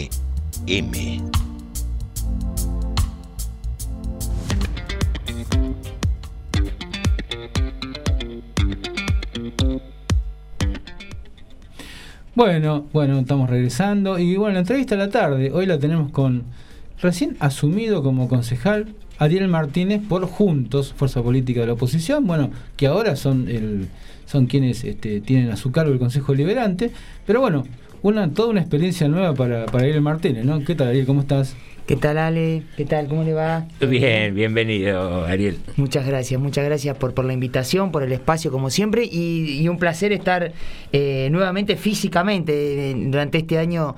Eh, la verdad que siempre la radio pública me ha tenido presente, pero es la primera que, que- que vengo presencial y yo en eso, en eso y en tantas otras cosas debe ser, soy medio anticuado, ¿vio? Entonces, eh, cuando me llamaron pregunté si se podía venir porque, nada, me, me parece, qué sé yo, que, que, que la charla tiene otra dinámica. Ah, tiene otra cosa mirarte a los ojos sí. mientras vas hablando y charlando. Desde ya, más allá que probablemente, bueno, hoy en día por ahí nos pueden seguir por, por redes, ¿no? Pero por ahí la mayoría nos escuchan y dirán, bueno, pero para mí es lo mismo, digo, pero creo yo que para la dinámica de la entrevista es más piola, así que nada, un gustazo estar presente. Bueno, la- la- lo primero, bueno, la, la- la duda que uno que uno tiene, la duda, la pregunta que digamos que se nos ocurre es, bueno, ¿cómo, cómo ves que va a ser el, digamos, primero vos qué sentiste? Porque bueno, vos vi hoy que, bueno, que te acordaste de tu papá, digamos, en la ceremonia esta mañana, en la jura, este, ¿qué, bueno, ¿qué estás sintiendo en este momento? Porque bueno, hace rato que venís militando en política, y llegar a concejal no es nada sencillo. Hoy lo decía, ¿no? 20, somos 20 entre 150 mil los que Sí. llegan a llegan a concejal, ¿no? Bueno, eh, digamos que es una cosa que mucha gente le gustaría tener en tu lugar. Bueno, ¿qué es lo que sentís vos? No, primero sí, coincido una, una, una nota personal, si querés que me- me- generalmente no, no, no soy de los que de los que suscribe la idea de llevarlo personal a este tipo de espacios porque yo creo que ahí estamos no, no, no, no, no necesariamente por, por esas cuestiones, sino por otras. Pero bueno, lamentablemente me, o no, pero me, me superó en ese aspecto. y, bueno, me permití esa licencia.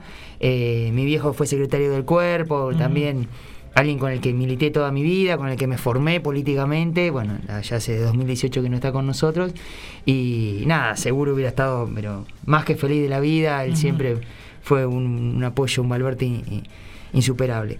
Y bueno, Obviamente sumado a esa emotividad de, todo lo que fue, yo coincido y rescato también eh, el concejal Camilo Maulowski, creo que fue el que el que hizo mención a, eso que vos decís, y es, y es realmente cierto, me llena de, mucha responsabilidad realmente, y, nada, lo que, lo que, lo que pido permanentemente a, a, todos los que me felicitan o me dan una palabra de aliento, que, me ayuden a, tratar de hacerlo lo mejor posible y nada, y pedirle siempre bueno, yo soy creyente, ¿no? Pero pedir siempre a Dios que me dé una mano en que hacerlo lo mejor posible tratar de estar a la altura de las circunstancias, ¿no? Eh, tratar de honrar ese, ese voto de confianza del equipo, en particular del de ingeniero Darío Cúbar como conductor, y luego, y sobre todo, el de más de 24.000 rodriguenses que decidieron acompañar eh, nuestra boleta en la última elección. Ariel, eh, más allá de la charla estrictamente política, siempre en este espacio tratamos de, bucear un poco en el ser humano. Eh, una pregunta habitual es cómo, cómo te metes en política y, veo que por lo que acabas de decir viene a partir de tu viejo y digo, en la juventud generalmente hay cierta rebeldía con nuestros padres, con la actividad que hacen. ¿Cómo fue tu caso de que sí seguiste la línea de la política? Mira, a, mí me, creo que tuve dos grandes factores. Yo en el 2001, cuando bueno explota todo. Eh, ahí me agarra muy muy jovencito. Eh, sí, vos sos un tipo muy joven, ¿qué edad y yo tengo 37. Me agarra en ese momento con 18 años más o mm. menos. Eh, y 17, 18 años. Yo estaba terminando, eh, bueno, frente a la, destrucción de, lo que estábamos viendo, eh, yo encima empiezo la universidad, yo creo que eso fueron las dos cosas que me atravesaron, ese proceso. mi viejo ya había empezado, había empezado ya hace unos años, estaba metiéndose siempre en la cosa pública, recién ahí se empezaba a alargar un poco más eh, primero en algún armado vecinal, después se sumó en algunos espacios, siempre de cercano, filo peronista.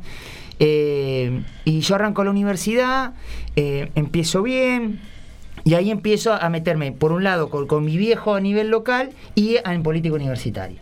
Yo creo que esos dos fueron mis dos grandes pilares. En la universidad, mi, primer gran acto, por decirlo de alguna manera, lo que me lanza a la política importante en la universidad, fue un, fruto de, ya, ya estábamos llegando al 2004, 2005, ya el kirchnerismo, yo siempre estuve enfrentado al kirchnerismo, bueno, Ale lo sabe, eh, había empezado ya a hacer pie en las universidades, destruyen el sistema de becas que tiene la universidad, un sistema de excelencia que eh, matizaba las necesidades económicas y el rendimiento académico, con esta mirada, yo la llamo populista, te lo llamo de otra manera, retiran el componente académico, y yo pierdo la beca. Yo tenía una beca de dedicación exclusiva, claro, para el esquema nuevo no era lo suficientemente pobre, por decirlo de algún modo, eh, lo compensaba con mi rendimiento académico. Y bueno, y ahí empiezo, y porque empiezo a ver un montón de compañeros que tenían el mismo sistema que yo y perdían la beca y algunos incluso dejaron de estudiar, siendo gente que tenía un rendimiento académico bárbaro, incluso pero, que me daban clase. Entonces ahí me, me empiezo a meterme ya de lleno en la política cuando vi que eh, si esto estaba pasando en la universidad, donde muchos entendíamos y teníamos la posibilidad de reflexionar sobre lo que implicaba el populismo, sobre las estructuras existentes, dije, bueno, también tengo que acompañar a lo que pasa en mi pueblo. Y ahí me, largué cada vez un poco más, un poco más, y ya, bueno, ya bien involucrado, ahora casi 17 años. Mm. Te manda saludo acá Jorge Sacristán. Ah, bueno, un fuerte Te dice saludo Drupi, recargado y felicitaciones. bueno, muchas gracias. Muchas gracias. porque aparece por todos lados. Así que bueno. Bueno, bueno, gracias, muchas gracias. Bueno, ¿y qué es lo que se nos viene en el Consejo Liberante? Ahora, bueno, con un bloque de 11 juntos, eh, son, la, son la mayoría son la mayoría, tienen la, digamos, las principales autoridades, las, supongo que las principales comisiones también las deben tener, no vi la composición, pero me imagino que va a ser así, Hacienda, legislación, seguro que todo eso va a quedar en manos de ustedes. ¿Qué se nos viene en el Consejo ahora?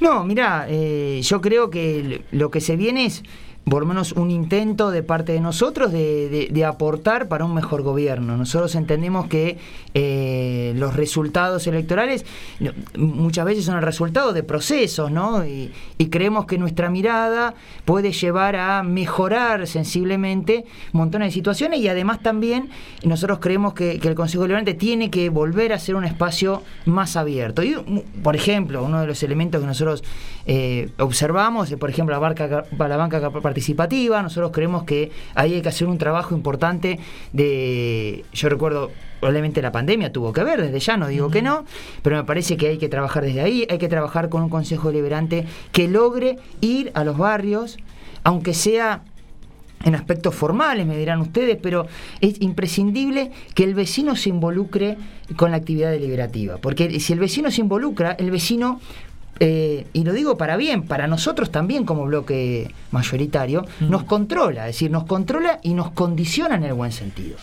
Y a partir de ahí también poder eh, acompañar, controlar, eh, visar y, y modificar las políticas que proponga el Ejecutivo.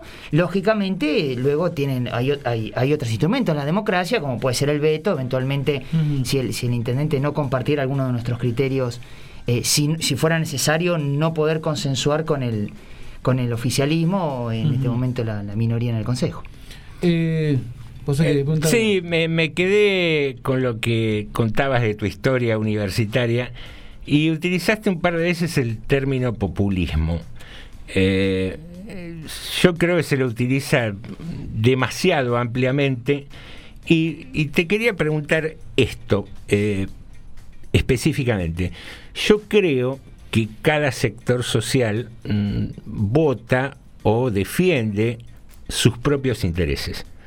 Eh, no es nuevo esto de la lucha de clases, de la lucha de sectores de, de cualquier comunidad. Entonces digo, cuando, no sé, gente del campo, gente poderosa económicamente, vota a agrupaciones de derecha o agrupaciones de visión económica liberal, está bien. Cuando la clase media navega cerca de esas agrupaciones, a veces con más o menos cercanía, está bien también en cuanto a cómo se ve en la sociedad. Cuando un gobierno atiende o un sector reclama la atención de sus necesidades sociales, enseguida aparece ese concepto populismo desde un lado peyorativo. ¿Cómo, cómo ves esta proposición que te estoy haciendo? ¿Por qué es malo que determinada clase social defienda sus necesidades y sus intereses? Obviamente, a ver, para hacerlo más simple, obviamente, eh, qué sé yo, Ratazzi, el dueño de Fiat, no va a necesitar un plan social para subsistir, pero sí lo va a necesitar alguien que vive en un conglomerado precario. Entiendo. Estaría cada uno de ellos defendiendo sus intereses.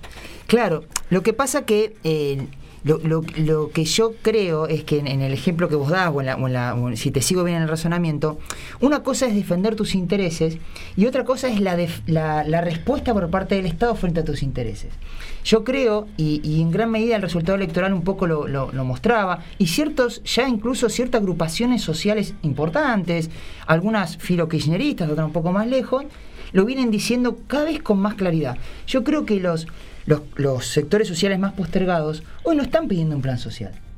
Hoy están pidiendo probablemente mejores condiciones de trabajo o trabajo, están pidiendo mejores condiciones de vida, están pidiendo una mejor salud, una mejor educación, una mejor casa, más seguridad.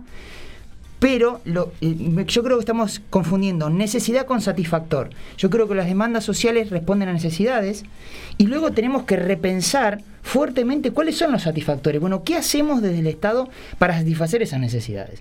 Porque yo creo que muchas veces, incluso desde la oposición lo digo, hasta nosotros mismos lo hemos malinterpretado. Y hasta hemos caído, no yo, pero muchos dirigentes de mi espacio, en malinterpretarlo y salir por el lado de eh, que es planero, quieren planes. que- No, no quieren planes. es la respuesta mala que también la hizo nuestro gobierno. ¿eh? No, me, no, me estoy corriendo, ¿eh? no me malinterpreten. No digo que esto lo hace el kirchnerismo y nosotros no lo hacemos. No, no, porque nosotros lo hicimos y todos saben, porque siempre lo dicen, hemos incluso hasta aumentado los planes, hemos aumentado el presupuesto en planes, están los números. Es y no es la respuesta. Y, y, obviamente eh, es la urgencia. Yo siempre lo comparo como te cortaste el brazo y hay que hacer un torniquete. Y el torniquete hay que hacerlo, flaco. Y si no, te vas en sangre. Entonces, el torniquete es la solución y no. Te pongo el torniquete, vamos al hospital, viene la ambulancia, te coserán, te implantarán otro brazo, qué sé yo. El torniquete tiene que estar. Entonces yo digo, nosotros pusimos el torniquete, pero el torniquete lo pusimos hace 20 años. Es y, no me corro, es decir, es, un problema muy grave de la Argentina eh, y del Estado argentino, donde no le hemos encontrado la punta al ovillo. y claramente es problema de la clase política. Y claramente yo interpreto que es una de las demandas que luego se traducen muchas veces en voto en blanco, en no ir a votar, o en esos emergentes que nos asustan a todos. La verdad nos eh, asustan a pero todos. Yo, una, una cosa, ¿no es un poco contradictorio ir, suponete, en contra del populismo? Y después al mismo tiempo pedir, por ejemplo, que los comedores escolares tengan eh, comida para todos los alumnos? ¿No es un poco contradictorio? No, porque a ver, yo por ahí lo que lo que lo que yo cometí el error de usar la palabra y, bueno a veces me, estiro mucho y después me retan con razón no ustedes pero la gente que muchas veces amigos que me escuchan y no expliqué qué entendía yo de populismo. Por ahí digo eh, como bien decías vos eh, muchas veces se usa mm. de múltiples formas y que, hasta yo digo bueno muchacho esto de y en eh, general en forma peyorativa en general de forma peyorativa y, no voy a decir que no me referí en, otros términos en este en el ejemplo que di yo o en el caso que conté de la universidad. Mm. populismo yo lo interpreto como medidas de gobierno, decisiones de gobierno, que eh, en algún sentido son en buena medida demagógicas, que muestran o intentan mostrar una preocupación social o atender una demanda social, y en realidad esconden muchas veces decisiones que van en contra, en este caso, de los, los valores que, por ejemplo, yo creo que es la famosa eh, política del mérito, no le digo meritocracia porque después enseguida la malinterpretan. También otro concepto de otro sector de la sociedad que lo usó y lo usa de forma peyorativa. Pero la meritocracia no es otra cosa que tratar de ser justo. No todos creemos que necesitamos una patria libre, justa y soberana. Y la justicia es un concepto de equidad, no es un concepto de igualdad. Es decir, la justicia y la equidad, ¿qué intenta? Dar a cada cual lo que merece. Sí, y eso es la meritocracia. Obviamente que muchos de ustedes me van a decir, no, bueno, pero esto es como correr una maratón donde voy a arrancar en el kilómetro cero y el hijo del rico arranca en el kilómetro 24. Es verdad, yo la quiero correr igual. Yo creo que la maratón hay que correrla igual. Y pero negro, vos tenías que en 2001 ir a una universidad pública, colarte en el tren, eh, pedir una beca, romperte, empezar a laburar en tercer año y tenías los chicos que iban a la UCA que iban en autito a estudiar y no tenían problema. Sí, es verdad. Mm. Bueno, yo creo en esa clase de sociedad, donde hay diferencias, sí, lo reconozco. Y el Estado tiene que colaborar en sostener y, y amesetar esas diferencias para que todos tratemos de salir del mismo lugar. Yo creo en una sociedad donde tengamos igualdad de oportunidades, equidad del resultado. Obviamente que la equidad del resultado, entre comillas, es más fácil de ver y de sentir, y la igualdad de base no existe, lo, lo concedo, no existe. Pero es el ideal al que tenemos que ir. Sí, estamos teniendo algunos puntos de coincidencia. Eh, yo considero, al igual que vos, que hay políticas sociales que extendidas en el tiempo se, se vuelven perversas, por decirlo de alguna manera. El torniquete, que es el plan social, si vos lo dejas 10 años, 20 años, se empieza a utilizar políticamente por todos los gobiernos. Entonces, también creo que hay una cuestión de fondo que es que la riqueza no está distribuida bien. De modo tal que, sí, aquel que decide o tiene la habilidad para generar riqueza, que es un emprendedor, que esto, que crezca, me parece maravilloso. Ahora, ¿coincidís con que el Estado debe ser el árbitro para que no haya esa desigualdad, que todos arranquen del kilómetro cero? Desde ya, yo creo, yo creo fervientemente y, por eso a veces cuando, cuando ciertos economistas salen con esas ideas pseudo liberales, porque la verdad que eh, no, no es al menos el liberalismo que me enseñaron a mí, eh, yo no soy, estoy- soy de las ciencias económicas, no soy economista, eh, pero sí creo firmemente que el Estado tiene que ser el garante de que ese, vamos a suponer, eh, entre comillas, que la, la- la vida económica fuera como un juego de fútbol, bueno, el árbitro tiene que estar. Es decir, el árbitro tiene que estar. Tiene que haber un árbitro, tiene que haber un lineman, tiene que haber reglas de juego, tiene que haber penalidades si te pasaste de vivo, tiene que haber amarilla, tiene que haber roja, tiene que haber expulsiones. Ahora, pensando así como pensás vos, con esto que estás diciendo, ¿es posible juntarse con Esper y Milei? ¿O hay una línea de separación ahí? Mira, eh, yo creo que... eh, Ojo que en política entiendo el diálogo y, la, no, no, y- no, y no. la negociación posible, pero digo, con esa línea que vos estás planteando, es como que me parece que el otro, me- y lo digo con respeto, Esper y Milei me parece que quedan del otro lado. Mira, eh, yo te digo la verdad, a mí, eh, si me preguntás, bueno, esperen, sobre todo el último en la campaña, hizo, algunas declaraciones que a mí me, tipo, bueno, me, me horrorizaron un poco, eh, pero sacando eso, que por ahí fue un exabrupto, bueno, qué sé yo, el, día que salió lo del nenito este, si me hacías una entrevista podía haber dicho cualquier barbaridad, porque yo terminé solo en mi casa llorando, mirando la tele, como viendo un video del nenito, este Lucio, con el abuelo, ¿viste? obviamente, por ahí fue un día de esos. Pero me parece, me parece a mí, yo no lo, no lo sigo tanto, eh, que hay una diferencia entre Esper y Milei. Es decir, Esper en algún momento coqueteó, fue de público conocimiento, de, de- venir a juntos.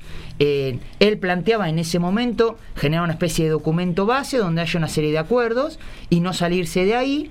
Eh, y en base a eso, como si fuera, que yo lo- a mí me encantaría que los, los frentes tengan programas y que se respeten, un programa, como quien dice, bueno, de ahí vamos a una interna y que derima la gente. Si eso es así, y el programa, que él lo firma, eh, es razonable y no tiene ninguna locura, es decir, bienvenido, porque yo lo interpretaría de ese modo como que, bueno, vos te allanaste a la fuerza política mayoritaria Sí. en- y de alguna manera arriaste algunas de tus banderas alocadas. Y la cosa es, porque de hecho mi ley lo dice rápidamente de un principio, no, no, yo con Horacio no voy, que, que encima lo trató de zurdo, qué sé Sí, yo. sí, sí. A ver, si Horacio es zurdo, digo, no, no sé, realmente. Hablamos digo, no sé de qué estamos hablando, ¿viste? No, no, no. Dentro del Partido Republicano capaz que sería. Claro, a ver, del Tea Party por ahí no sería, Claro, qué sé yo. sí, sí. Sí, eh, a ver, me parece que decir eso de Horacio, seguramente para su punto de vista tan eh, anarco-liberal, que quiere romper todo, sí, eh, claramente cualquier cosa le parecerá mal. Pero digo, si hay un programa que dice, por ejemplo, no sé, eh, no crear nuevos impuestos, qué sé yo, intentar eh, o poner en discusión, a mí me gustó mucho la idea, y lo digo públicamente, de poner en discusión nuestro sistema de trabajo. Sí, ya me van a tirar con de todo, pero digo, nu- nuestra legislación laboral está vetusta. No estoy diciendo sacar indemnizaciones ni sacar vacaciones. Yo soy asalariado, soy empleado, no soy empresario, nada. Digo, pero me doy cuenta, porque yo vengo del palo de la administración, de que esta legislación laboral no contempla nuevas realidades. Sí, no contempla que vos seas empleado de una aplicación que bueno, desde mucho punto de vista está mal, sí está mal. Pero digo, son realidades económicas que la norma debe incluir. Sí, Sí, pero ¿sabes- discutiremos cómo, pero digo. eh, ¿Sabes lo que mete son miedo? claro, Eh, porque son temas tabú, ¿no? Y, y cierro con esto. Digo, No, no, yo porque- entiendo, son temas tabú, por ahí dan miedo y, y ya se, es como que viene la, la lógica de la cancelación. A mí mucho no me gusta, pero en este caso me parece que se aplica. Es como decir, bueno, no, de ese tema no se puede hablar. Sí, y a mí en democracia no me gusta que haya temas que no se pueden hablar. Sí, sí se puede hablar. De última, eh, te estaré equivocado, digo, pero es como antes no se podía hablar de la sexualidad, antes no se podía hablar del, matrimonio igualitario, antes no se podía tomar, hablar de decisiones de la libertad de las mujeres. Sí, no, no, todo se puede hablar. Después veremos, lógico. Está bien, pero eh, voy a ese punto. Lo que mete miedo es eso, que por ahí las cabezas de determinadas agrupaciones no arrancan de donde decís vos, los empleados de las plataformas no están incluidos en el derecho laboral. Arrancan de quitar la indemnización. Entonces, se- seguramente que, que hay que ayornar el derecho laboral, sin duda, pero la premisa debe ser el bienestar del laburante, me parece. Mira, yo, yo creo que para mí la, mm, la premisa debe ser crear trabajo en condiciones eh, favorables o, o de seguridad para el trabajador. Decir, seguridad en el amplio sentido de la palabra, Sí, sí, sí, sí. estabilidad y demás. Decir, Pero yo creo que hoy la, la- la prioridad, porque algunos van a decir, no, bueno, pero en el 2003, cuando salimos del, del caos con Néstor y con esta legislación laboral se crearon un montón de fuentes de trabajo, es verdad, pero recrear esas condiciones económicas es muy difícil. Si querés, ¿qué podemos hacer como legisladores, los que, sean, los que tengan que discutir estos temas? Bueno, tal vez podemos ayornar esta normativa laboral que permita, tal vez, volver a dinamizar el mercado de trabajo. Es decir, como posibles soluciones. Por ejemplo, nuestro, nuestro frente tiene una propuesta de que los primeros cinco años, si vos blanqueas a tu personal, no pagues nada. Y me parece buenísima esa idea, más allá que haya salido de junto. Digo, ¿por qué? Porque mucha gente, yo tengo muchos amigos que tienen emprendimientos, y, y yo sé que ellos quisieran tener su empleo en blanco. Yo sé que lo quisieran tener, porque sus empleos muchas veces son como su hermano, son como su familia, y no le da el número. Entonces, si vos le sacás la carga total, el tipo ya le paga el sueldo. Sí, seguí pagando el sueldo, blanquealo, por ahí le pagás unos pesitos más para, qué sé yo, cubrir la obra social, y, y- y te ahorrás el costo impositivo laboral. Si total el Estado y no lo cobra, ni lo va a cobrar. Entonces, me explico, eh, por ahí, eh, en ese sentido voy, tenemos que generar nuevas respuestas para viejos problemas. Porque la Argentina tiene problemas viejos. Es decir, eh, que tampoco resolvimos nosotros. eh, No, no, no, no pongo en, en- en términos de esta fuerza política. Es decir, pero nadie quiere agarrar el toro por las astas. Y nadie quiere. Te tengo que quiero hacerte volver un cachito acá al consejo. Ah, perdón, perdón. No, no, está- Perdón, está- perdón, está- me- yo me engancho enseguida, perdón. no, interesante. Bueno, como hemos visto en los últimos tiempos en las declaraciones, podemos pensar que, que hay, por lógica en todos los bloques hay cierta división de, de trabajos, aunque no se llame así, hay los roles más duros. ¿Van a ser los tuyos y los de Daniel Oroño? los, los discursos, digamos, los, digamos, la gente que va de la lanza adelante, digamos, ¿no? Van a ser Daniela, porque se- en Daniela se está viendo el cambio de, de hace un tiempito a esta parte que está mucho más fuerte, no digo agresivo, pero mucho más fuerte, y vos tenés ya tu característica de, de meter sal en la herida, digamos. Eh, mirá, yo eh, creo, creo que, bueno, como dice la, la frase, ¿no? La- la- los pingos se ven en la cancha. Yo creo que eh, eso se va a ir dando naturalmente. Me parece que eh, a mí el- me gusta por ahí defender mi posición de forma vehemente. Trato siempre de ser respetuoso. Lamentablemente alguna vez se me puede haber escapado algo, siempre trato de que no. Eh, pero sí, yo encantado. Saben que tengo cierta eh, facilidad, podemos decir de algún modo, para ese rol. Y la verdad que es, es- probable que se vaya dando, pero creo que se va a ir dando, eh, si es que se da, se va a ir dando naturalmente. No, no, no creo que sea, eh, como dijiste vos, no, no es una edición de trabajo, yo creo que se va a ir dando naturalmente. Está bien, digamos, no se subieron al avión y ya hablan en japonés, no. No, no, no van, no van a eso. Contra el portaaviones, no. bueno, muy bien. Mira, eh, lo hablábamos recién antes de, de arrancar con el aire, eh, de la celebración de mañana por el Día de la Democracia. Coincidíamos en que eh, es triste que no estén todas las fuerzas políticas representadas. Más allá de que en la actualidad uno pueda creer que si convocaban a la oposición no iría y del otro lado dirán no nos convocaron.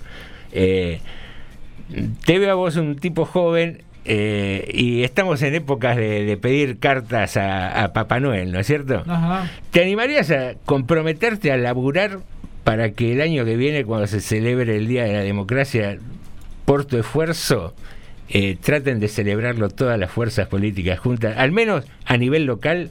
Mirá, yo lo que sí me puedo comprometer seguro que me, me- me encantaría formar parte y de hecho yo comparto con tu análisis eh, y es más, si querés, en esto por ahí no, no sé si voy a ser justo, pero por ahí le cargo un poquito más de responsabilidad al Ejecutivo.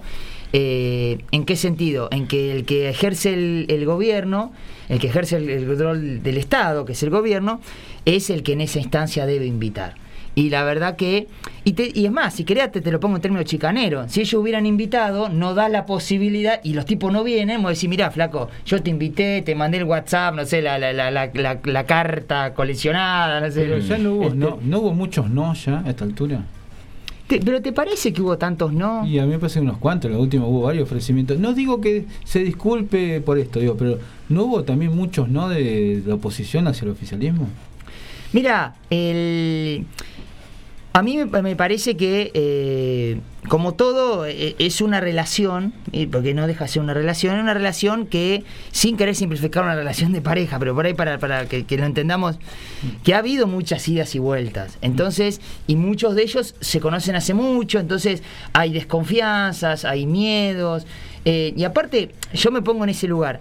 Y y en el plano local, si querés, es más fácil. Porque si, si, a, si a nosotros, no sé, nos llama Manuel, parece con presidente del, del bloque.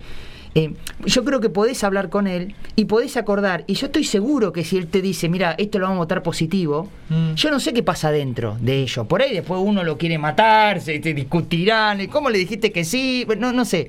Pero después van a venir los votos. A mí me da la sensación que a nivel eh, nacional, no sé si hay interlocutores que tengan ese, e- e- ese nivel de eh, posibilidad de construir consenso. Porque vos para construir consenso hacia afuera necesitas consenso hacia adentro. Es decir, antes o después.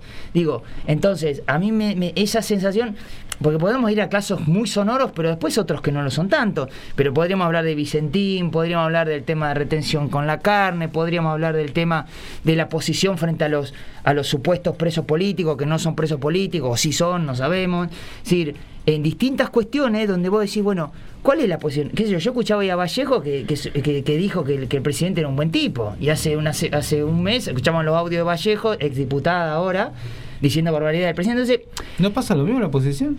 Hoy. a mí, a mí me parece que la oposición hoy, lamenta- no lamentablemente, pero creo que frente al. Si querés, de vuelta, corramos lo local al, Sí, vamos a sí, lo de arriba. arriba, Creo que en el local está bastante ordenadito. Después, hacia arriba, a mí me da la sensación que. eh, el resultado electoral, eh, y sobre todo mirando en, en términos nacionales, eh, no sé cómo decirlo de forma elegante, ha envalentonado, ha envalentonado a muchos, ¿no? Sí, yo siempre pido mesura, pido calma, porque los procesos políticos son largos, quedan dos años, hay un gobierno trabajando, que a mí me puede gustar o no, pero obviamente van a hacer cosas como hicieron todos los gobiernos, es decir, falta. Pero bueno, no voy a negar que hay en algunos sectores donde algunos... Como dijo Macri, hay muchos sacerdotes que quieren ser papas. Eh, cl- claro, exactamente. Digo, entonces, de repente ahí empieza, lamentablemente, a la gente que nos criticaba, diciendo, eh, juntos por el cargo, es decir, de repente les terminás dando, alimentando esa posición, porque te terminaste peleando. Por dar un ejemplo, no me quiero caer con los radicales, porque si no después se enojan y dicen que soy Sí, calienta Pero bueno, lamentablemente fueron los radicales, no, fuimos, no, fue, no fue las otras fuerzas, que eh, 12 eh, cosos, diputados, bueno, dividen el bloque, eso comprometió el armado en senadores, es decir, y dio cierta tela para cortar, que yo creo sinceramente que son esos jueguitos internos de la política. Juntos está muy fuerte, juntos, si esto hubiera pasado hace dos años, yo le hubiera dicho, bueno muchachos, por ahí vengo con ustedes y firmamos el acta de función de juntos. Pero habiendo pasado los dos primeros años, estos dos años que pasaron, donde seguimos estando juntos a pesar de todo, donde fuimos en una elección todos juntos, con internas y demás. Es decir, y, y la verdad uno ve los resultados, es la tercera elección consecutiva que una fuerza no peronista en la Argentina, desde que inició el peronismo, tiene más del 40%. Es decir, es un dato. Es decir, me No, parece como ver. que vino para quedarse con su lógica, con sus complejidades, ¿no? No hay, no hay duda de que se ha aglutinado del centro hacia la derecha eh, en juntos. A los ¿Te- te radicales les re duele cuando le dicen eso. A los radicales les re duele. No, no, es, es que, es, es que los radicales se han puesto a la derecha. De lo, de- bueno, a la centro derecha, dígale de- centro, pobre. Eh, ¿no? Están rangueando ya por la derecha hace bastante. Pero- bueno, la centro derecha, la Centro, centro, centro. derecha. No, eh, qué sé yo, yo creo que hay conductas a nivel nacional que son vergonzosas, qué sé yo. Me, viene a la cabeza Lustó. Lustó cuando quería competir con Rodríguez Larreta decía que no había espacios verdes en la ciudad de Buenos Aires y hoy, o ayer, antes de ayer, votaron todos juntos para privatizar Costa Salguero, la ciudad deportiva de Boca, hacer torres que no son para la gente de clase media, seguramente. Claro. Entonces ves esas contradicciones. Pero te cito esa contradicción precisamente porque vi un punto que a veces lo, lo debatimos con, con Alejandro. Yo creo que son dos planos muy distintos la política local y la política nacional. Y que en la política nacional los grandes dirigentes generalmente no hay un contacto inmediato con, con la base de votantes, lo que les permite decir disparates, lo que les permite eh, a- tomarse de eslogan, populismo, derecha, gorila, bla, bla, bla. Todo lo que te guste. Y yo creo que no está bueno que decante hacia abajo, precisamente porque en la política local vos estás sentado acá al lado mío, estamos charlando, si nos vamos a cruzar mañana, pasado, nos saludaremos y por ahí Lógico, tomamos un café. pero sí. Entonces, eh, existe una cotidianeidad en el ámbito local que me parece que no está bueno que compre el eslogan que baja, que, que el drenaje debería ser al revés, que, que desde abajo habría que ponerle un límite a los referentes nacionales, de decirle, no, negro, no, no me fomente la bronca. Si estamos tratando de solucionar. No, no, no, yo eh, eh, eh, en- entiendo el, marco de análisis, pero yo lo único que disi- disiento en algo, sí, eh, porque a mí me ha pasado, y, no de ahora, sino de hace muchos años, sí, que incluso a nivel local, aunque nos sigamos hablando y sigamos tomando un café, a mí no me cabe duda, porque me lo han dicho, algunos los grito, otros no tanto, que realmente muchos de ellos creen que yo soy un gorila, por ejemplo.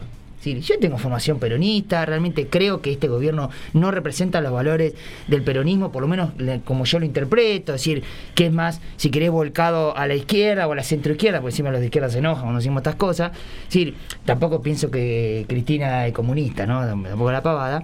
Digo, entonces, realmente creo que muchos de ellos, si- sin eso limitar nuestro vínculo personal, realmente lo creen. Es decir, creen que yo de repente puedo estar defendiendo, no sé, intereses de las corporaciones, cosas que son ridículas realmente.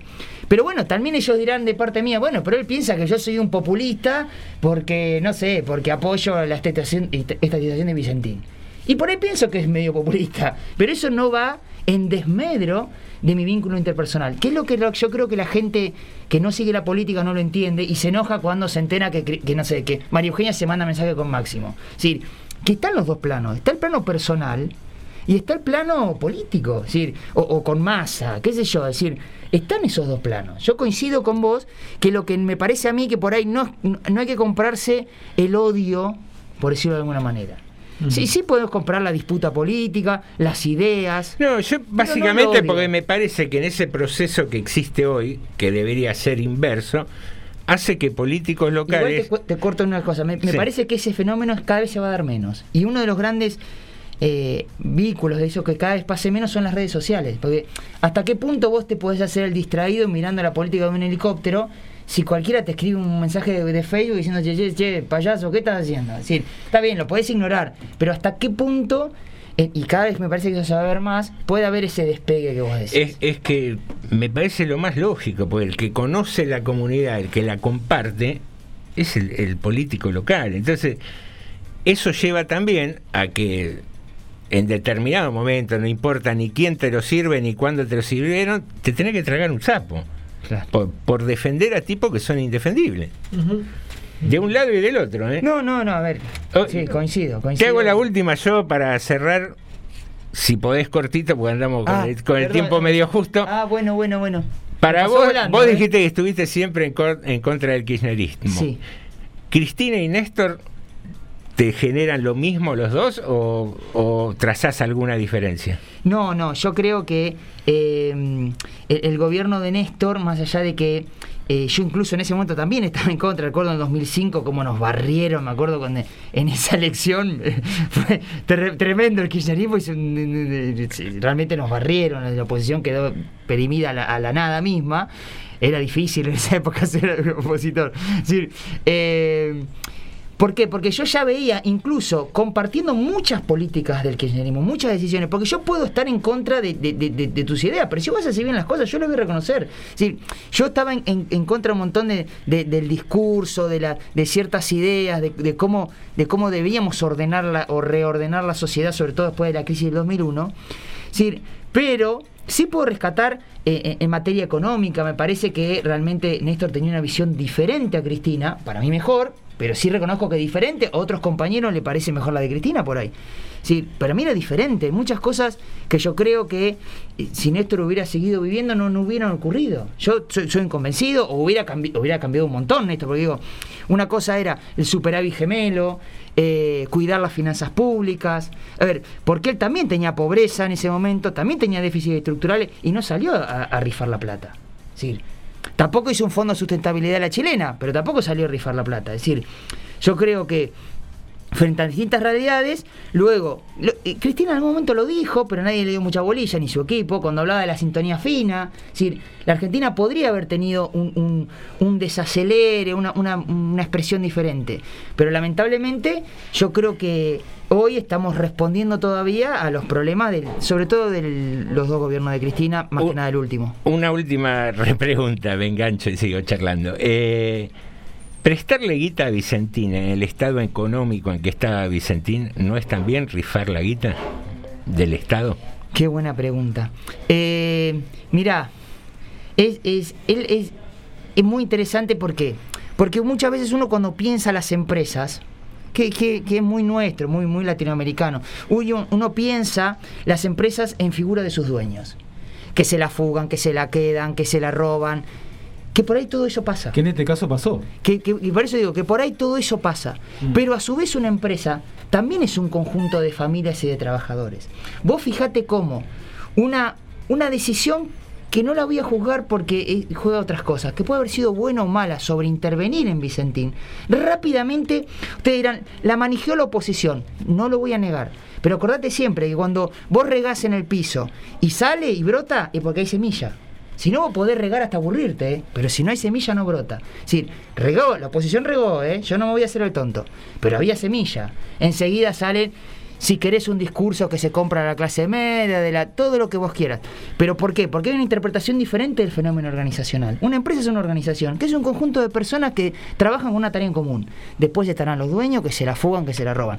Pero si vos querés que eso jueguen para vos, Vos primero los tenés que convencer a eso. Que la familia buena, al estilo Mastellone, que te dio trabajo toda la vida, qué sé yo, se la fugó a la manga de ladrones. Entonces vos decías al tipo que, ah, no, yo compré mi casita, me fui de vacaciones. No, bien, pero el Estado es otra cosa. El Estado, Coincido. te- el Estado tendría que haber visto cuando le estaba dando a Vicentín. Che, loco. Pero, a ver, yo ¿Dónde- coincido. ¿Dónde, va esto? Yo coincido, pero ahí, por eso, me- hay muchas veces el gobierno se empantana porque mezcla las discusiones. Eso te manda a la justicia. Y si el, no sé, quien haya sido, no, no ni me acuerdo, el presidente del Banco de Nación o, o quien haya sido de nuestro gobierno que, que metió la pata, se equivocó o hizo un, ilícito o fue cómplice con un retorno, qué sé yo, investigarlos, meterlos a todos presos. Es decir, pero fíjate después qué haces desde lo político discursivo, porque ahí se mezcló lo judicial con lo político. Y ahí donde mismo el gobierno, por ahí, hasta mirá lo que voy a decir, con buenas intenciones, porque por ahí vieron que por ahí Vicentín quebraba y se iba a quedar gente sin trabajo, y dijeron, no, pará, vamos a rescatarla, eh, estatizándola, por decir algo, y, y bueno, y ahí explotó todo al revés. Entonces hay una serie de fenómenos que también hacen, y que lo que a mí más me preocupa, porque por ahí soy un anticuado, a lo ideológico. Que, ¿Qué visión tenés vos de las empresas? Sacá, sacá todo lo otro. Bueno, ¿qué pensás vos de una empresa? ¿Que es un- un- una estructura fraudulenta hecha para que unos pocos se enriquezcan? ¿O un instrumento para generar capital y riqueza y bienestar a la sociedad? Bueno, eso está en disputa en este país. Aunque no lo crean, ¿eh? Es lo que creo yo, por ahí me equivoco. Mm, yo no, no lo veo así, no, lo- la verdad que no lo veo así, pero bueno. Tenemos que hacer otra charla, ¿no? Otro día. Otro Las día. veces que quieran, para mí encantado. Sí, sí, sí, sí. Bueno. Ale, ¿querés cerrar con alguna No, voz? Ya, ya estamos, ya estamos, porque ya estamos casi en horario de irnos, tenemos que hacer un, casi, un par de cositas que tenemos que decir. Así Eh, que bueno, gracias Ariel. eh. Por favor, ha sido un Muchas gracias y seguramente nos, nos juntaremos de vuelta acá en el estudio a charlar. Las veces que quieran, para mí un placer. Bueno. Hacemos un cortecito de música y venimos. Vamos.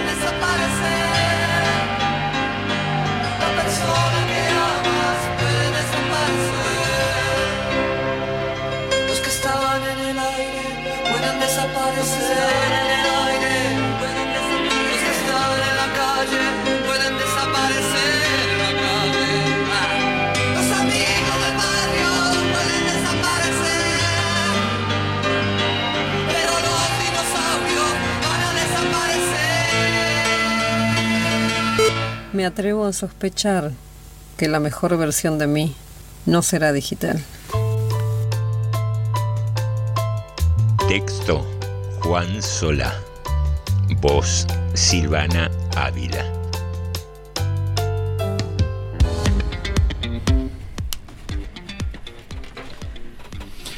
Bueno, volvemos y con, ya casi para despedirnos con mensajes. Nicolás Martínez, ya se los leímos en privado, se lo contanos igual. ¿eh? Felicitaciones hermanos, sos un orgullo para toda tu familia, te queremos. Y el Robert, obviamente, estamos hablando de Roberto Martínez, obviamente festeja con nosotros. Eh, Carlón Sope nos dice, tanto en becas de la universidad como en el comedor escolar los recursos son limitados, por lo que hicieron entrevistado con las becas, en vez de ampliar derechos, le sacaron a unos para darles a otros. Lore Alderete dice, buenas tardes, Morondanga. Y después acá... Viviana nos había dicho, al señor concejal tan joven, ¿usted sabe cómo sacar un cartonero que trabaja dignamente su situación?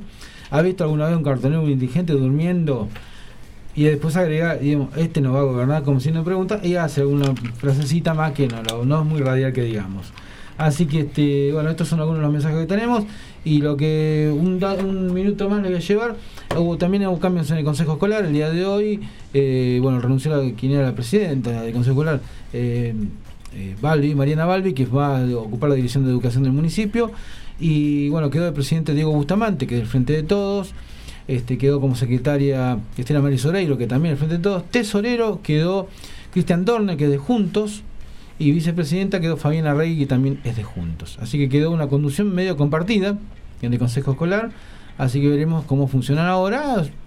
Casi toda gente en media nueva en, los, en los lugares quedaron. No salvo Fabiana Rey, que ya tiene un mandato y medio de consejera escolar.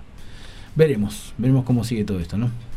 Muy bien, eh, nos tenemos que ir, venimos corriendo, ya llegan los amigos de Historia Agrietada. Sí, sí. Y muy rapidito, hoy dijimos que se cumplen años del fallo contra la Junta Militar, así que no vamos a irnos con la despedida habitual, sino que va a sonar un pedacito muy cortito del alegato del fiscal Estracera. Disfrútalo y acordate siempre que la democracia, más allá de sus defectos, es lo mejor que nos puede sa- pasar. Se termina nuestra semana, así que Norma, Alejandro y José te decimos hasta, el lunes. Hasta el lunes. escalofriante número de víctimas que ocasionó lo que podríamos calificar como el mayor genocidio que registra la joven historia